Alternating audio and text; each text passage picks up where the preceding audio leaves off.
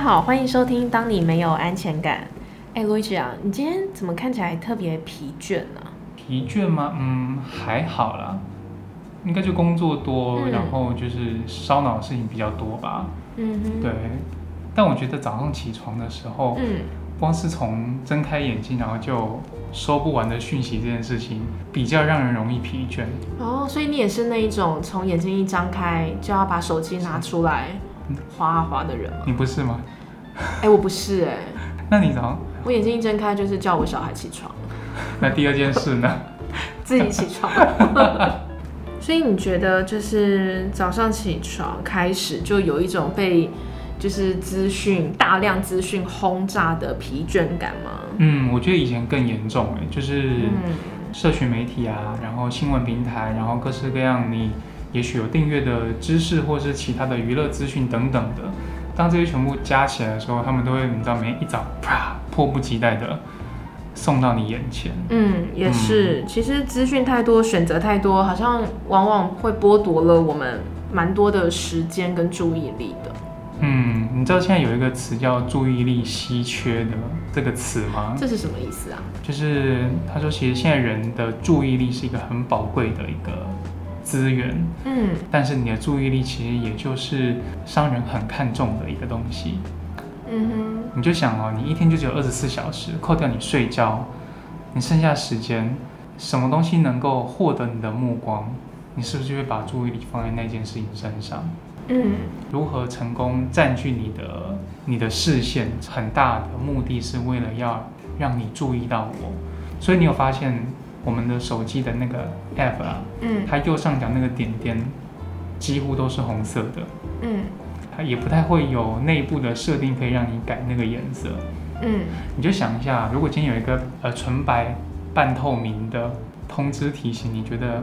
你会有动力？嗯，很容。易忽略。对，你会想要点开它吗？你会急着要点开它不会把它消掉吗？嗯对，就其实这个都是设计过的，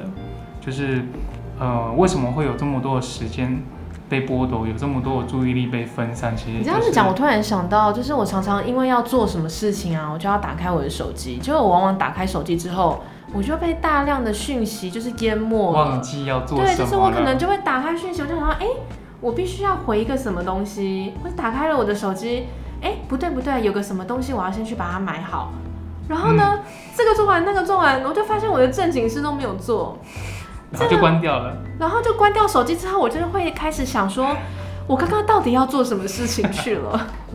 然后就会说我是不是又那个初老症状来了？对，然后我会想说，但其实应不该是是我老了，其实不不是，欸我觉得我觉得就是我注意力稀缺嘛，没错，哦但不是只有你，嗯，对，就是年轻人跟老人都一样。是，而且你刚刚讲到，就是现在的资讯就是很大量啊，我们每一天啊，眼睛张开就要接触到好多各式各样的资讯，这就让我想到了，就是我在之前之前的工作，我是 Hey Hunter 啊，我们那时候。每一天就是都要接收大量的讯息，就是要也要回复很多的讯息。我真的常常就是，我明明就是要回复一件事情，但是一开了手机之后，就太多讯息在那边，就变成说我的注意力完全被分散了。嗯结果我花了可能一整个早上的时间，我就发现奇怪，我怎么正正经事都没有做完，就是时间就很恐怖哦。其实你的时间真的就是在这一点那一点当中就都没了。我觉得这个状况应该很多人都是这个情形吧，嗯就是你点开来，你明明要做什么，可是就有点像你一打开这个，也许通讯软体或是行事历的门好了，结果里面就有各式各样的招呼提醒，然后注意事项、代办事项、重要事项，告诉你说我也很重要哦，要注意我哦，你就忘记你原本打开门的目的是什么了。是没错，而且我又是那一种，就是你刚刚提到那个手机的那个 App 上面的那个红色的那个那个数字有没有？嗯，就是未读讯息。九九九然后吗？对我就是九九九加，对，但是我我不是那种，就是我是那种每一天我一定要把它清空的人，嗯，就是我不能够让我的 App 上面有红色数字在那里的人，所以我又花了更多的时间，我要去整理筛选这些这些讯息。那一定还有一个你更讨厌，就是你好不容易刚清理完，它要跳出一个一，对，就想说奇怪，我到底漏删了哪里？对，就是这个时候变成很像注意力稀缺，再加我们大家讲的强迫症，就会变成你明明要处理一件很单纯的事情，然后但是变得很没有效率。是，这也就是刚刚我们在说的大量资讯的涌入啊，所以其实是很容易造成我们的疲倦感的。像你刚刚讲到起床啊，我就想到，在我们小时候那一个手机还没有被发明的年代，我们眼睛一睁开在做什么事情 啊？在干嘛？嗯，好像会看报 纸吧，看电视吧。你是小你小时候就会看报纸，好像是爸爸做的事。我想到我小时候就是一起床的那个画面，我到现在都好印象深刻哦。就是小时候啊，每天早上出门前，我妈都会要逼我，就是喝完一杯牛奶我才能出门。那我又很讨厌喝牛奶，所以呢，我都会有一个画面，就是每天早上起来，就是妈妈的脸跟那一杯牛奶，然后接着呢，我和我哥就出门要去搭小车，嗯，嗯走到那个巷口的时候，我就会因为真的是受不了那个牛奶，然后我就啪，然后就吐出来。什么？然后就是吐的画面，然后再加上就是我哥哥就是走在我前面嘛，然后他就转头很冷眼的看着我，然后就是意思就是说，哎、你吐完了吗？然后还示意我说，快，我们要去赶校车了。我就是对我小时候起床后的画面，我真的都是一直停留在这几个画面上。 不知情的人还以为这是什么宿醉的兄妹。对，小时候就喝酒，这也太早熟。所以其实你在呃小时候，等于说你起床的印象，其对实并不都是人就是很多个哦人、不同的人跟人之间的那种交流的画面。哦，你说妈妈嘛，就都是家人，然后家人对在准备早餐，然后对家人在早餐的逼过我程喝牛。奶，对，虽然说不是以为是什么温情对话，没有没有，就不是说温情你是压快喝力校车要来 了。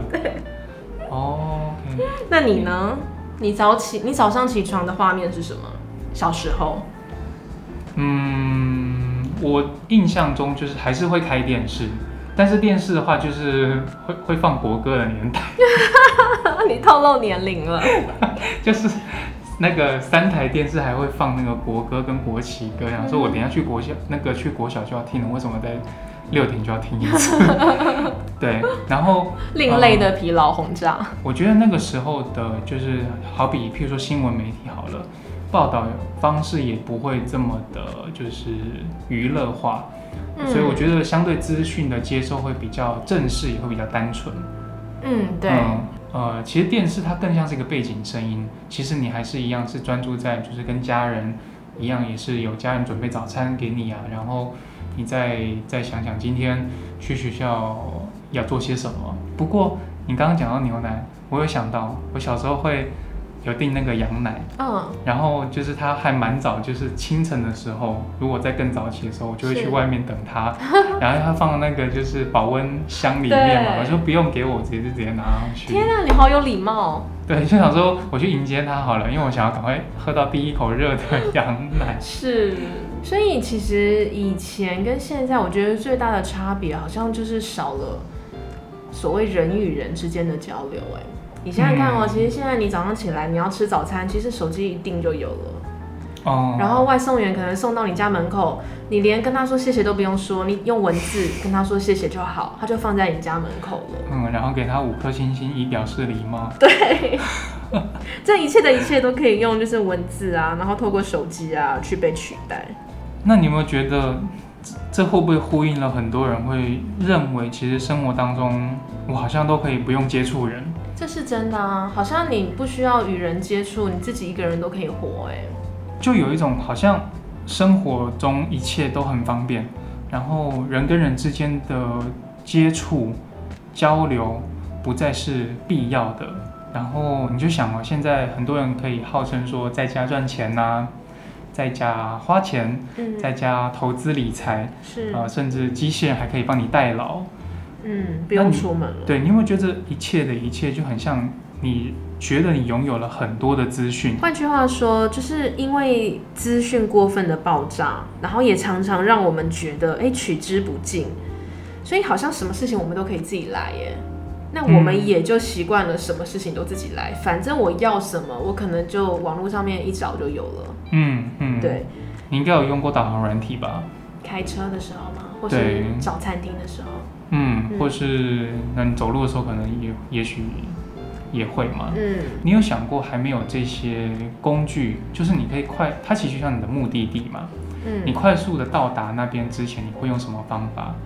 以前可能会查地址，可能会看地图，问路人，对，或是到那边问当地人，嗯嗯，这都是手段跟方式嘛。嗯但是现在呢，其实你知道在设定上面，你在导航的时候，它可以给你设定一个叫做最短距离，然后还有最短时间。嗯你听得出来这中间的差异是什么吗？嗯，最短的距离就是就是应该就是那个公里数是最少的哎，对距对，离嘛，对没不对错，最短的时间，就是他他不在乎你就是距离的多远，就是他用最快的时间让你到。最短距离它理你可以把它理解成它有最佳化过，所以它也许不见得会像最短距离，嗯就是你刚刚讲的，它是比较短的公里数，所以它可能会带你走所谓的小路捷径，甚至是未铺设完成的路都有可能。但是最短时间呢，代表说我今天重视的是时间，我要重视的是效率，我要确保的是我能够顺利抵达，而不是采取最短捷径。这个就真的让我想到开车走高速公路，你知道吗？就是一高永远都是最快，嗯，但是嗯你如果选二高，就是它就是最短时间，对那你目的地是一样的。对，嗯然后但是你就会看，这时候你在乎的也许是会不会塞，中间会不会经过塞车，还是你不在乎塞车，但是你介意会绕路吗？嗯，就是像一高就是很容易塞呀，但是它对真的是最快，就距离是最最快可以到的。嗯，但是二高就是比较少人开，所以它你可以很快到，但是你其实你真的常常是在绕路，绕路，对，会比较绕。嗯，你讲到这个，我就想到我之前去那个健身房的经验呢、就是啊，就是我之前在那个健身房健身的时候，就总是会有呃教练嘛，就是会他们都会在那边走来走去，看看有没有人需要就是被指导一下正确姿势啊。嗯，但是你知道，每次就是教练指导过的一些姿势啊，特别是你在做重训的时候，你真的都会发现说，天呐，你那个肌肉真的就特别的酸痛，有出道力，真的就是出到力，然后你就会觉得说，哎、这整个这个运动的这个过程特别的有效率。嗯，然后通常你也知道，因为其实教练们走来走去都是想要推销个人教练课程嘛。嗯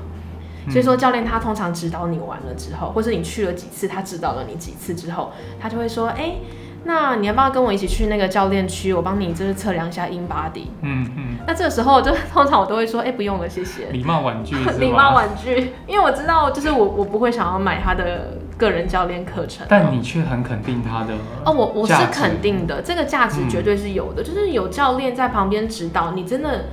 在健身上面其实是特别的有效率的。但是我不会想要买就是个人的那个教练课程的原因，就是因为我觉得就是其实我运动也就只是想要求一个健康，或者是图一个流流汗哦。但是如果今天我是一个就是要出去比赛的选手的话，那应该就是完全不一样的情况了。就是不管怎么样，我就一定会请一个个人教练指导我，因嗯，为我需要就是在很短的时间内，然后被训练到就是可以去比赛的那样子的一个身体状态啊。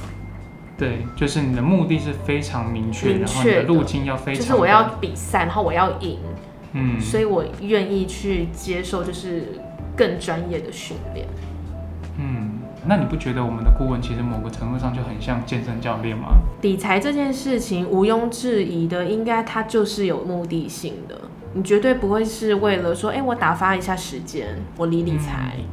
或者是说，哎、我就只是想要流汗啊，健康嘛，我理理财。我今天赚个便当钱就好。应该不会有人是这种想法，为了要赚一个便当钱，想说我就花花钱嘛，试试看能不能赚到一个便当钱。嗯，应该是不可能，这个选项是不存在的。理财它它唯一存在的一个选项就是你是有目的性的，你为了要达到这个目的，就像健身一样，你要达到一个目的，譬如说我要出国比赛，而且我要得名，嗯我要拿奖牌，嗯或者我要三个月内我要塑身成一个什么样的一个形状。嗯对它的目的性非常的明确。那你当然需要一个，就是以理财来讲，你就会需要一个顾问陪伴着你啊。嗯，就很像有些人会说，我也许四十岁前要结婚，然后我四十五岁要有自己的房子，然后我几我五十五岁要退休等等的，这个就会像是我们之前讲的财务目标嘛。目标设定，对，嗯所以你要有一个很明确的目标导向，当然很重要。可是会有问题的是，你单纯有目标，没有教练会发生什么事？你想想你刚刚举例的运动，我下礼拜就要变成国手，你的这个根据是哪来的？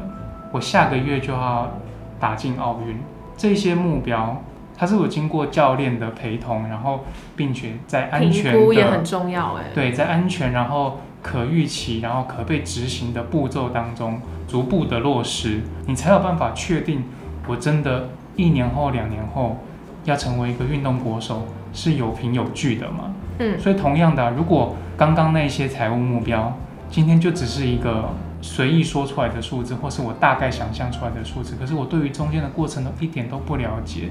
那那就会变成很可怕的就变成一个状况口号了。对，所以这个时候才会凸显出来。有了明确的目标，加上教练，存在的必要性，我会觉得现在如果有些人觉得自己好像没有热情，然后觉得自己没有梦想、没有大的志向，这些有时候不一定全然都是自己的问题。嗯，我觉得环境其实也占了很大一部分的因素。是就从我们刚刚一开始讲的，就是从你身边的资讯怎么筛选，去找出真的对你有用、有利，真的是对你有帮助的资讯，是一个很重要的功课之外，是，光是筛选就要花很多时间，然后又要判断，判断也需要判断力，嗯，嗯就是你怎么样不被这些资讯当中的干扰嗯，给制约了，，对，然后影响到了你真正的一个决定，嗯，找出了你你要的决定、你要的方向、你要的目标，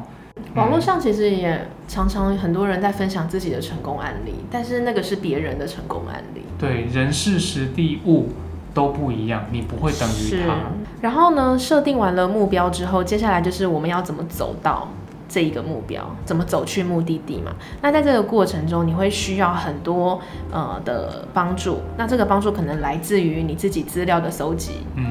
那像我们刚刚提到的，其实现在很容易取得非常多大量的资讯，那我们要怎么去呃去筛选这些资讯？正确的判别。正确的判别，就是我们要留下我们真正需要的资讯，我们要怎么去删除我们不需要的资讯。在这个过程当中，你是需要有呃判断力的。在这样的时候呢，你或许就是应该要想一想，